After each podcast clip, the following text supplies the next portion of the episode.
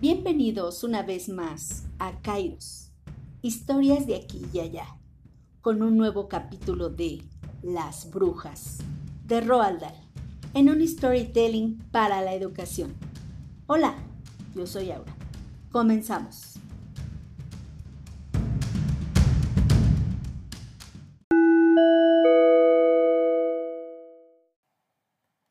Esa mañana de mi cumpleaños, mi abue me dio dos sorpresas.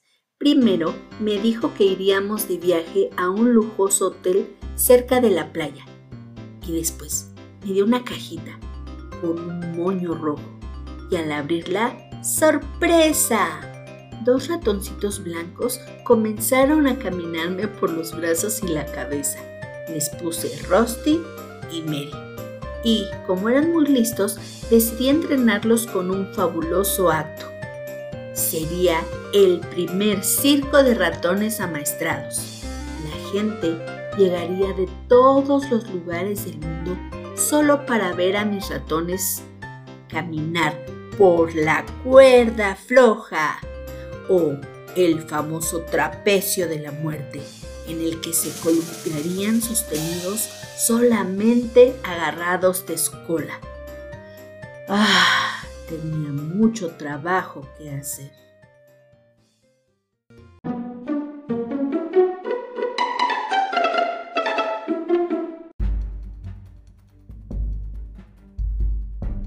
El hotel era enorme. Venía gente de muchos lados del mundo. En la entrada de un gran salón decía, Reunión anual de las damas de la Asociación Internacional de Crueldad a los Niños. Estaba vacío, así que entré sin que nadie me viera y me escondí tras un biombo cerca del escenario. Era el sitio perfecto para entrenar a mis ratones. Instalé la cuerda floja con un pedazo de estambre, cuando de pronto comenzaron a entrar muchas señoras. Y cuando digo muchas me refiero como a unas 200. En la puerta el gerente les daba la bienvenida. Al final entró una hermosa mujer, la más elegante de todas, con un vestido largo de color negro. Todas las damas se pusieron de pie. Y fue entonces cuando me di cuenta Todas llevaban guantes hasta los codos. Me quedé pasmado y comencé a temblar. Pensé en salir corriendo, pero la puerta ya estaba cerrada. Una bruja recordeta bloqueaba el camino. Así que debía permanecer quieto, muy quieto, si no quería que me descubrieran. La hermosa mujer subió al escenario y dijo, Atención todas, si ya están cerradas las puertas, fuera guantes y fuera zapatos.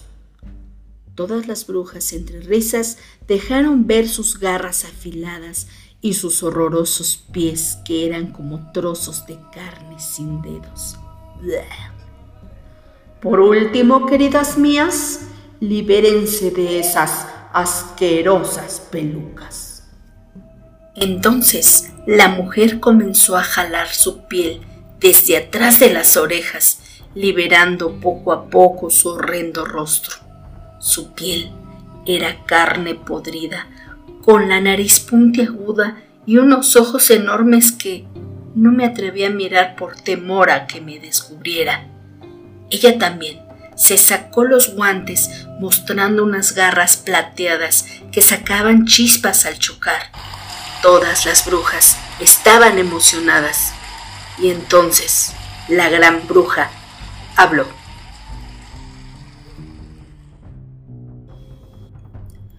Silencio, brujas del mundo. Hoy celebramos nuestra reunión anual de damas a favor de la crueldad con los niños y no puedo creer que los resultados sean tan terribles. Son unas inútiles, vagas y perezosas. ¿Me quieren explicar por qué no han podido eliminar a todos esos horrendos niños malolientes del mundo? Una joven bruja al final del pasillo contestó. ¿A todos los niños? Eso es imposible. ¿Quién dijo eso? Señaló con su horrendo dedo buscando a la culpable. ¿Quién fue la cucaracha rastrera que se atrevió a contestar? Es que, ah, se atreve a contestarla muy insolente. Por favor, perdóneme. Una bruja que así contesta debe arder de los pies a la cabeza. Por favor, no quise molestarla, perdóneme. Una bruja con tan poco seso debe arder toda hasta el hueso. Momentos después, de los ojos de la gran bruja salieron miles de rayos que iluminaron toda la sala, reduciendo a la pobre ingrata a cenizas. Nadie, nadie dijo nada. Oh, ¿Alguna más tiene algo bobo que agregar? Oh, bueno, bueno, bueno. Volviendo a nuestro asunto. Para desaparecer a todos, insisto, a todos los niños malolientes de la Tierra, les tengo una solución. He aquí la fórmula 586. Con ella, ni un solo niño apestoso o limpio podrá escaparse de nuestras garras. Ha ha!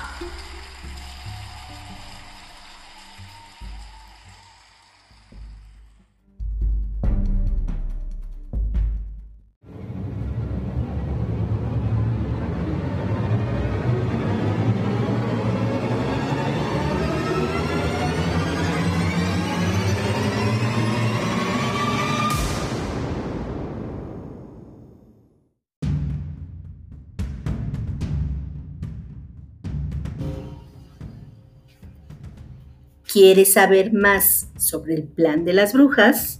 Te lo cuento aquí, en el próximo capítulo, en Kairos, un storytelling para la educación. Recuerda, yo soy Aura. Te espero.